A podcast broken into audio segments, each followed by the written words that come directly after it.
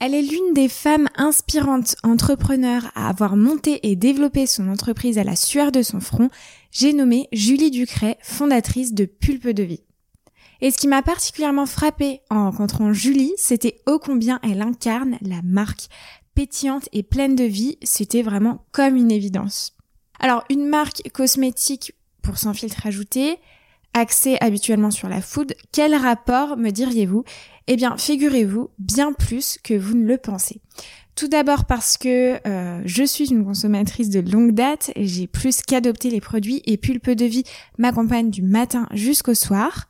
Aussi parce que la marque a une toute autre histoire avec un engagement fort, vous le verrez, c'est la lutte contre le gaspillage par l'utilisation des fruits et des légumes moches de l'agroalimentaire.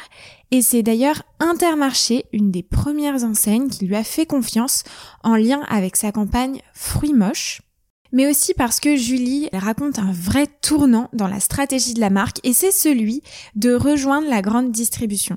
Et finalement revenir à ses premiers amours parce que Julie a eu une expérience professionnelle importante avant de lancer son entreprise Pulpe de Vie et elle a travaillé notamment chez PepsiCo et Henkel.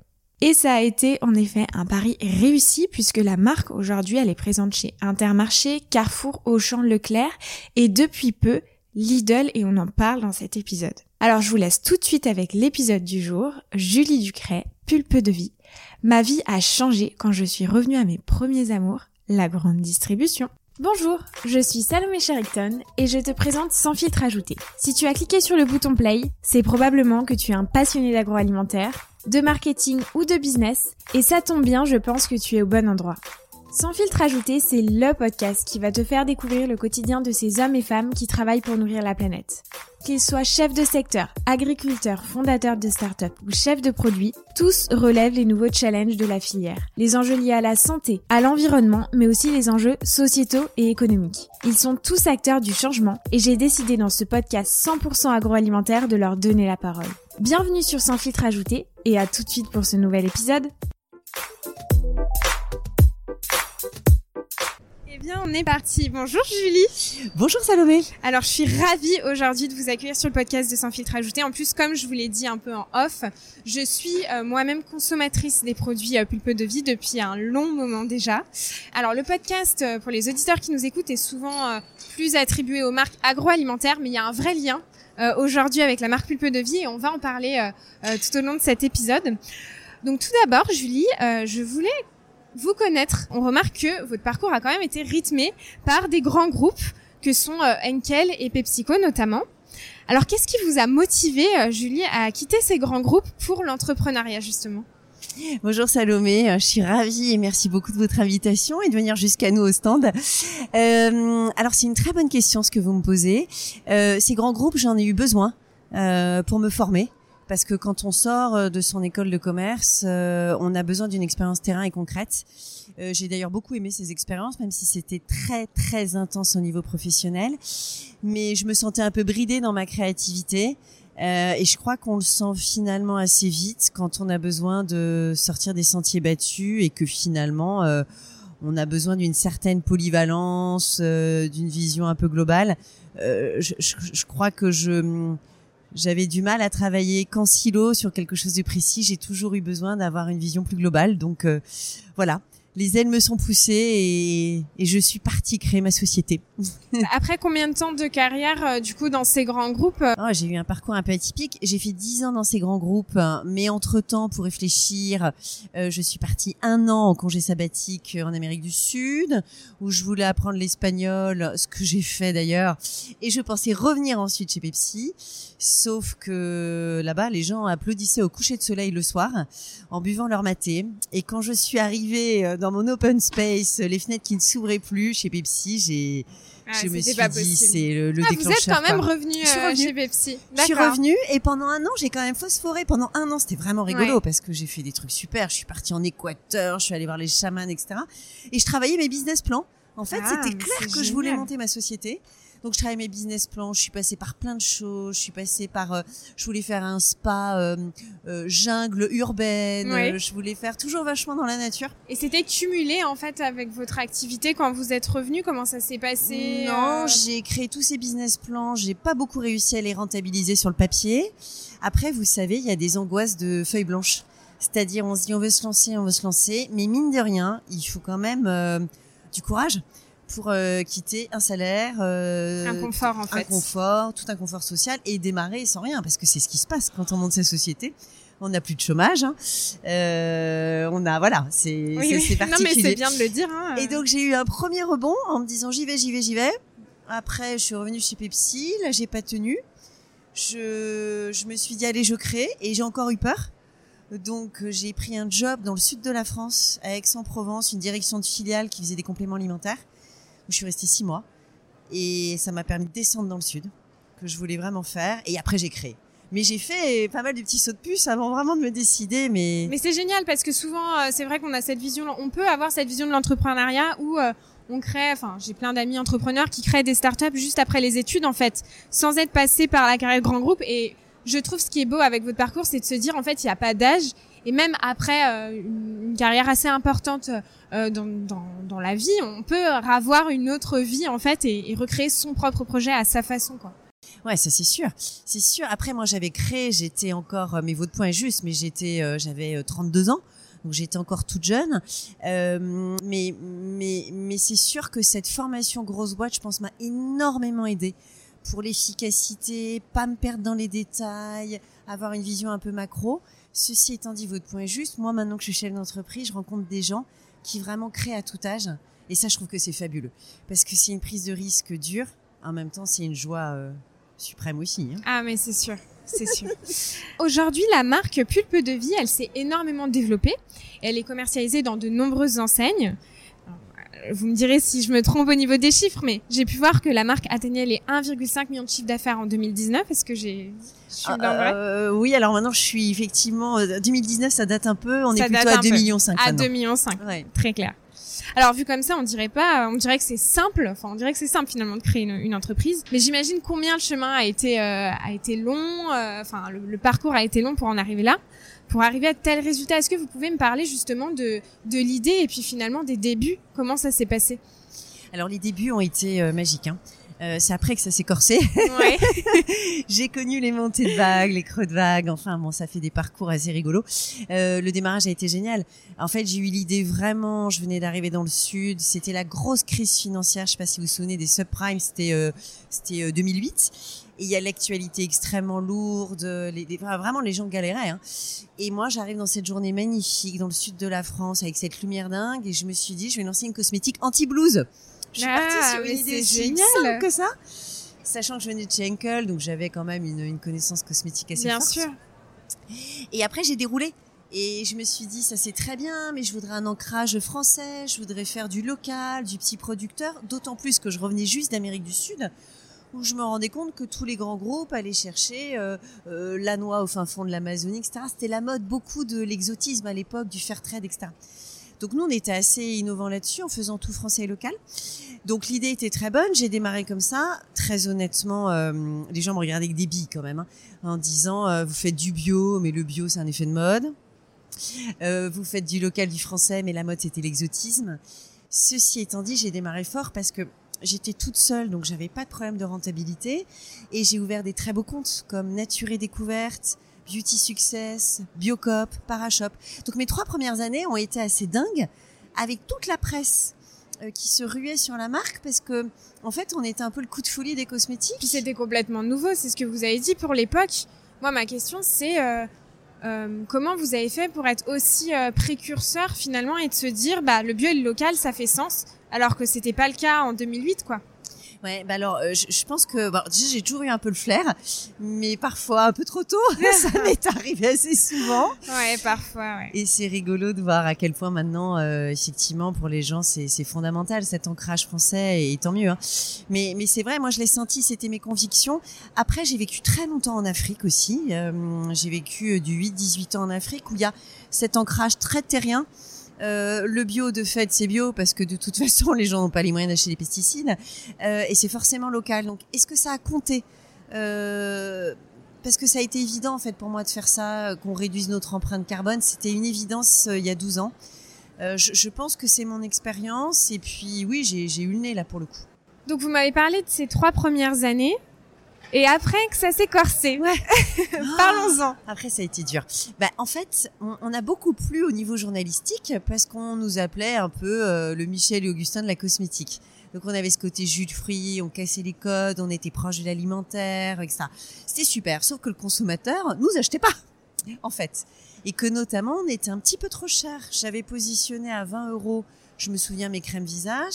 À l'époque, c'était pas très cher parce que le bio était à 25-30, mais c'était quand même trop cher vu mon positionnement, packaging très rigolo, retour à l'enfance, etc. Donc au bout de trois ans, ça tient, ça tient. Mais au bout de trois ans, quand le consommateur vous achète pas, eh ben la marque coule.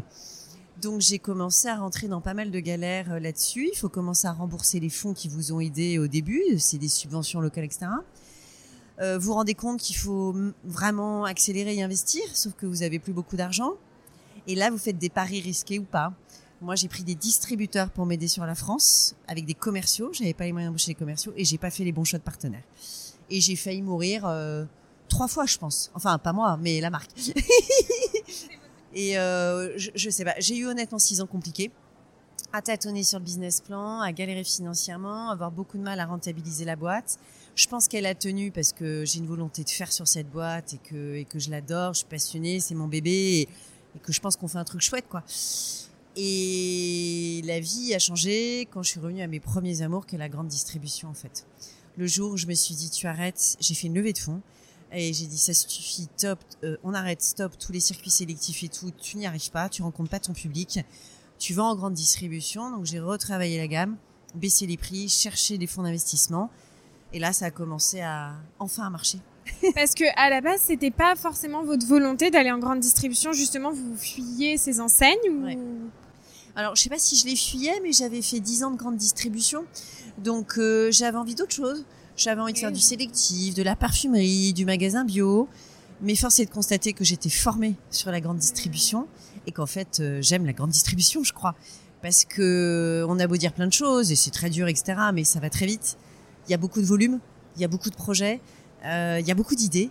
Euh, et, et ça permet à une petite boîte de vivre en fait, Mais qui est quand sûr. même juste la base, et pour elle et pour ses salariés. Alors comment ça s'est passé quand euh, vous avez franchi le pas de la grande distribution euh, Quels sont les premiers distributeurs qui vous ont fait confiance et l'accueil euh, qu'ils ont eu euh, envers euh, Pulpe de Vie? Ouais, alors ma, ma première centrale de distribution nationale, ça a été Intermarché, parce qu'ils avaient lancé leur campagne de com euh, fruits moches. Ah oui. Donc il y a eu une affinité euh, assez forte. Donc je suis rentrée chez Inter au début. Euh, et après, ça a pas mal enchaîné. Carrefour, j'ai mis... Je, je- je les avais vus très en amont. Hein. Ça faisait deux ans que je leur courais après et après ils m'ont rentré. Et ça a déroulé. Globalement, tout a déroulé entre 2017 et 2018. Ça fait pas si longtemps. Hein. Mais c'est vrai et c'est fou. Ça fait pas si longtemps quand j'y pense. Ouais. Et, et en fait, le business a pris un tournant euh, tout autre quand Ah euh, bah, vous avez on est approché la du- grande distribution. Ah mais complet. On est sur du, je fais des années à 70% de croissance ou d'autres à 50, mais globalement je suis pas en dessous des croissances à deux chiffres. Bon, il y en a beaucoup qui aimeraient avoir ces croissances, oui. Non, mais c'est dingue. Et, et le web, le web Et nous a beaucoup web. aidé. Alors comme beaucoup, hein, euh, post-Covid aussi, Oui, oui. euh, impressionnant. Nos chiffres, on est à 97% de croissance sur le web. C'est un truc de fou. Alors, quelle est la part des, des consommateurs qui achètent plutôt en grande distribution et sur votre site euh, internet? 20% à peu près euh, de consommateurs qui achètent sur le site. C'est quand même beaucoup, je pense, par rapport Je à. pense que c'est pas mal. Je pense qu'on peut pousser beaucoup plus. C'est aussi qu'on a les moyens d'une petite boîte. Donc euh, on investit, hein, mais pas tant que ça. Euh, L'équipe est fondamentale. J'ai enfin trouvé mon équipe web. Donc on a trois personnes sur le web hein, euh, qui font un boulot monstre, notamment une qui gère euh, tous les réseaux sociaux. Ça aide énormément. Et, euh, et ma responsable d'équipe a une, un panel de compétences euh, hyper euh, vaste sur le sujet et qui nous a permis d'exploser en fait.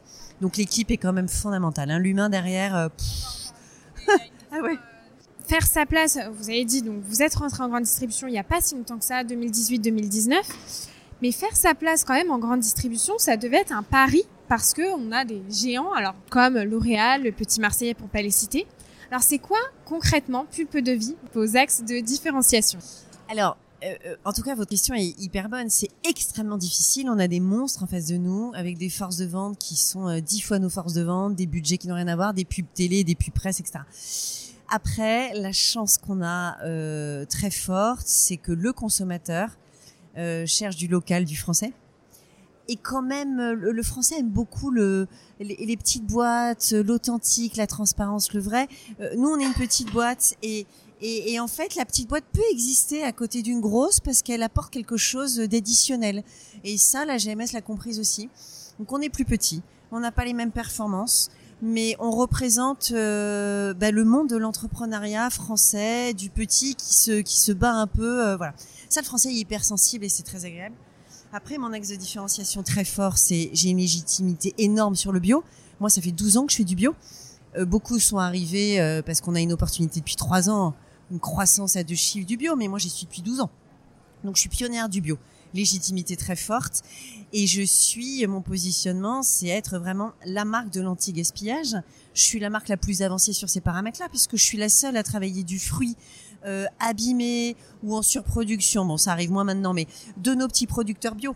Donc j'apporte une rémunération complémentaire à nos producteurs et surtout j'évite de gaspiller nos fruits. Comme vous le disiez, ça existe en alimentaire, en cosmétique c'est très novateur. Ah, Certaines marques y arrivent, mais en GMS je suis la seule marque à le faire. Donc cette dimension d'anti-gaspillage local euh, est extrêmement forte, un point de différenciation énorme. Et après j'ai mon packaging. Euh, en tant que petite marque, je peux me permettre de pas, de pas avoir les codes des grosses boîtes. Donc moi, c'est un peu le coup de folie. Euh, pulpe, c'est une débauche de couleurs, euh, de bonne humeur dans les linéaires. Je suis pas du tout cadrée, je suis pas obligée d'être cadrée. À l'image de la fondatrice qui est en face de moi, avec une superbe veste rose qu'on adore, quoi, et qui se voit. à la moquette, vous avez vu Assortie à la moquette, exactement. non, mais c'est vrai que pour le coup, le packaging est une source de différenciation énorme en linéaire. Et je pense que c'est un point extrêmement important pour le shopper. Alors je parle bien du consommateur qui est au sein du rayon euh, et qui passe que 2-3 euh, secondes. Alors je sais pas pour la cosmétique, c'est sûrement un peu plus que l'alimentaire quand même. C'est à peu près pareil. Hein. C'est 3 secondes, c'est très très mais, rapide. Euh, mais vos packs sont, bah, ils sont à quelques mètres de moi, mais, euh, mais très visibles quoi. Et vous me parlez du bio, donc ça fait 12 ans hein, que vous faites du bio, donc pulpe de vie à 12 ans. quelle est la croissance du bio aujourd'hui? Parce que euh, dans l'alimentaire, on peut voir que ça s'essouffle. Qu'en est-il pour la cosmétique et qu'est-ce que vous, vous observez sur, euh, sur ce segment? Alors moi, en petite boîte, malheureusement, je suis pas toujours la plus à même, la plus experte parce que j'ai pas les panels. En revanche, je lis euh, les cosmétiques mag, etc. Et je lis ce que vous me dites. moi, j'étais plutôt sur des moyennes. Alors, on a du 30% sur certaines catégories, du plus 15. Ça reste toujours des croissances à deux chiffres. Sur les dernières lectures, effectivement, le bio ralentit. très honnêtement, je le sens pas du tout. Bah oui. Mais vraiment pas parce du tout. Parce que vous achetez, les consommateurs vous achètent probablement pas juste parce que vous êtes bio, en fait, mais pour tout ce qu'il y a autour. Oui, vous avez raison. Je pense aussi pour l'éthique. Alors encore beaucoup de gens font pas la différence entre le bio et le naturel. Donc euh, euh, peut-être que le naturel s'essouffle moins. Je sais pas. Moi, je le sens pas du tout. Euh, je sens au contraire un ancrage de plus en plus fort sur l'alimentaire. C'est une évidence. Hein. voilà. Donc je, je, ne sais pas répondre à votre question. Moi, à mon niveau, je, je ne crois pas. Je crois pas. Je crois que c'est vraiment ancré fondamentalement. Surtout que les prix ont baissé. Avant, on disait c'est très cher. Vraiment, c'est plus le cas. Avant, on nous disait vous n'êtes pas efficace. Euh, ça n'est plus le cas non plus. Nous, par exemple, toutes nos formules sont enrichies en prébiotiques, qui est quand même une avancée technologique majeure, qui fait vraiment que la peau se défend elle-même de ces agressions. Qualité de peau fabuleuse. Avant, on disait on a des crèmes un peu pâteuses qui pénètrent mal dans la peau. Quand c'est du bio, c'est plus du tout le cas. Donc, euh, donc non. Moi, je crois qu'on a un très bel avenir en bio. J'en doute pas. Et du coup, donc parlez-moi un petit peu plus en profondeur de euh, justement ces fruits et ces légumes moches euh, que vous utilisez dans vos cosmétiques. Comment ça se passe concrètement sur le terrain? Alors au début, j'ai fait ça moi-même. Au début, je suis allée voir les petits producteurs euh, donc de ma région. Hein, c'est beaucoup euh, PACA essentiellement, même si on a des carottes qui viennent de Bretagne, etc. On est avant tout français, mais on est local pour l'empreinte carbone. Au début, c'était moi-même. Euh, c'est très compliqué quand même. Hein, je sais plus mon métier maintenant. Et donc j'ai un super labo qui est dans les Alpes de Haute-Provence. Euh, qui me gère tout ça, c'est-à-dire qui connaît tous les producteurs. Et donc, ça demande une, une gestion une anticipation des ventes monstrueuse puisqu'on doit respecter la saison des récoltes. Donc on met à jour tous les mois nos ventes, nos prévisions de vente et en fait on, se, on est obligé de se stocker pratiquement sur deux ans de fruits et légumes qu'on transforme frais directement en huile de pamplemousse, en extrait, euh, euh, glycérine, etc. Mais maintenant on doit avoir plus de producteurs qu'avant parce qu'on peut absolument pas se permettre d'être en rupture sur un fruit parce que maintenant je suis avec la GMS. Bah bien sûr. Donc j'ai un plus de volume. Euh, voilà, et de volume et de charte de qualité. Je peux pas leur dire subitement votre crème qui était à la pêche, elle passe au kiwi. Ça, ça fonctionne pas du tout, c'est pas possible. Donc nous, on a un boulot dingue et on est en train notamment de monter un logiciel de gestion de tous ces fruits, tous ces approvisionnements pour gagner en technicité parce que au début c'était artisanal, euh, on peut de moins en moins se le permettre. Donc euh, c'est le nerf de la guerre. Logique finalement. Hein ça colle avec la grande distribution, comme vous l'avez dit, et les volumes, ce qui est tout à fait normal. Tout à fait. Mm. Et puis il y a des axes avec la grande distribution fabuleux. La grande distribution, euh, euh, bah, de toute façon, c'est la loi GIEC maintenant, mais euh, euh, lutte contre le gaspillage. Donc on a même des axes de développement de récupérer nous les invendus de la grande distribution, etc. Enfin, il y a une foultitude de, de beauté de projets et d'ampleur à donner à Pulpe. En tout cas, c'est un point majeur l'approvisionnement de la matière première. Donc moi, je suis vraiment dessus. Hein. Et vous avez euh, de l'actualité d'ailleurs, une actualité riche, puisque euh, vous venez de rejoindre les rayons de Lidl. Euh, alors c'est une enseigne, enfin quand même avec une très très forte croissance, qui ne référence quand même pas n'importe quelle marque et même très peu de marques. Est-ce que vous pouvez nous parler de ce référencement justement? Bah écoutez, c'est assez magique, hein, je, je vous cache pas. Et euh, grâce à Lidl, on arrive enfin à faire notre stratégie de volume, euh, c'est-à-dire qui nous permet bah, d'avoir des prix pour le consommateur euh, euh plus bas euh, et qui en fait notre croissance énorme. Ouais, écoutez, c'est complètement atypique ce qui s'est passé pour Lidl. Je crois que j'ai une chance folle, mais c'est aussi la beauté du, du petit chef d'entreprise, enfin du chef d'entreprise qui peut se permettre d'avoir cette proximité parce que c'est moins cadré qu'un gros groupe. Et donc c'était un, un, ce qu'on appelle un, un, petit déjeuner de référencement en fait organisé par la FEF qui est le syndicat en fait entre les PME et les TPE et la grande distribution qui nous a organisé un petit déjeuner à Lidl. Donc Lidl fait sa présentation, on avait le patron Michel Biérot qui fait sa présentation, et ensuite on avait des rendez-vous avec des acheteurs de référencement. Euh, moi, le rendez-vous, ils cherchaient quelque chose que je pouvais pas leur donner, donc ça a duré, je pense, 2 minutes 50. Donc c'était le rendez-vous le plus court du monde. Et ensuite, je suis allée prendre un café et il y avait les différents patrons. Et donc, euh, j'en ai profité avec ma petite mallette de, de pèlerin. Je suis venue prendre un café, j'ai dit bonjour, je m'appelle Julie, je suis chef d'entreprise, je fais ça. Est-ce que je peux prendre un café avec vous? Donc je pense qu'ils ont souri du naturel aussi parce que parce que aussi ça leur change un peu de leur quotidien.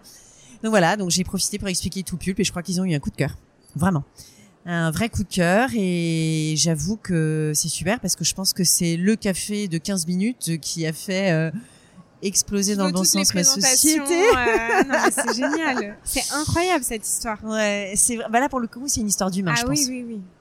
Alors du coup, quand est-ce que vous serez dans les rayons? Est-ce que c'est actuellement en ce moment Oui, oui, oui. oui, oui. En fait, on a euh, une place en permanent sur nos dentifrices parce que nos dentifrices cartonnent. On a une gamme sans fluor avec des packaging euh, bon très très jolis, etc. Mais on est quand même globalement euh, sur des produits à 3,98. Donc pour Lidl, c'est un sacré pari quand même parce que hum, on est sur des produits chers et ça marche très fort chez Lidl. Donc ça c'est super, on est dans 400 magasins Lidl et après Lidl nous joue un peu pour tester aussi nos produits en in and out, ce qu'ils appellent enfin un ah, peu des séries limitées. Donc on a testé nos douches, on teste nos shampoings, donc euh, voilà. Pour euh, plus tard euh, et potentiellement étendre la gamme et tester ce qui match le plus avec le consommateur. C'est l'idée, ouais, c'est hmm. complètement l'idée. Très bien. Euh, voilà. bah écoutez, euh, Julie, on arrive à la fin de cet épisode. Qu'est-ce qu'on peut souhaiter euh, à Pulpe de Vie pour pour la suite? On peut souhaiter à Pulpe de Vie de continuer à avoir cette belle cohésion d'équipe. j'aime beaucoup mon équipe. Enfin, je crois qu'on s'aime beaucoup. qui bosse, qui on a. Alors moi, c'est important pour moi ces valeurs un peu aussi d'enthousiasme. Il y a de la bonne humeur, on rigole beaucoup, on bosse sévère mais on, on voilà, c'est, je pense que ça c'est fondamental. Euh, donc gardez cette équipe parce que vous savez que aussi ça c'est l'histoire des marques. Hein, euh, les gens viennent, repartent, etc. Nous, moi j'ai la chance de fidéliser mon équipe, donc pourvu que ça continue. Après, euh, Pulp a besoin de grandir encore. On fait 2 millions 5, 2 millions 5, on est encore un petit roseau. Alors c'est joli, c'est beau, euh, mais à moins de 10 millions, une boîte, ça a des problèmes de trésorerie. Donc euh, euh, que les consommateurs continuent de m'acheter, que la grande distribution augmente les points de vente, que Internet fonctionne. Et, euh, et voilà, parce que vraiment le nerf de la guerre, c'est ça. Tout à fait. Bah, merci beaucoup en tout cas, Julie. Merci Salomé. À bientôt. Merci mille fois de cet entretien. à bientôt. Bonne journée. Merci beaucoup d'avoir été avec moi jusqu'à la fin de cet épisode. J'espère qu'il t'aura plu. N'hésite pas à m'écrire sur Instagram au nom de Sans filtre ajouté ou LinkedIn au nom de Salomé Charicton. Je réponds à tous les messages et je suis toujours super contente d'interagir avec vous. À bientôt!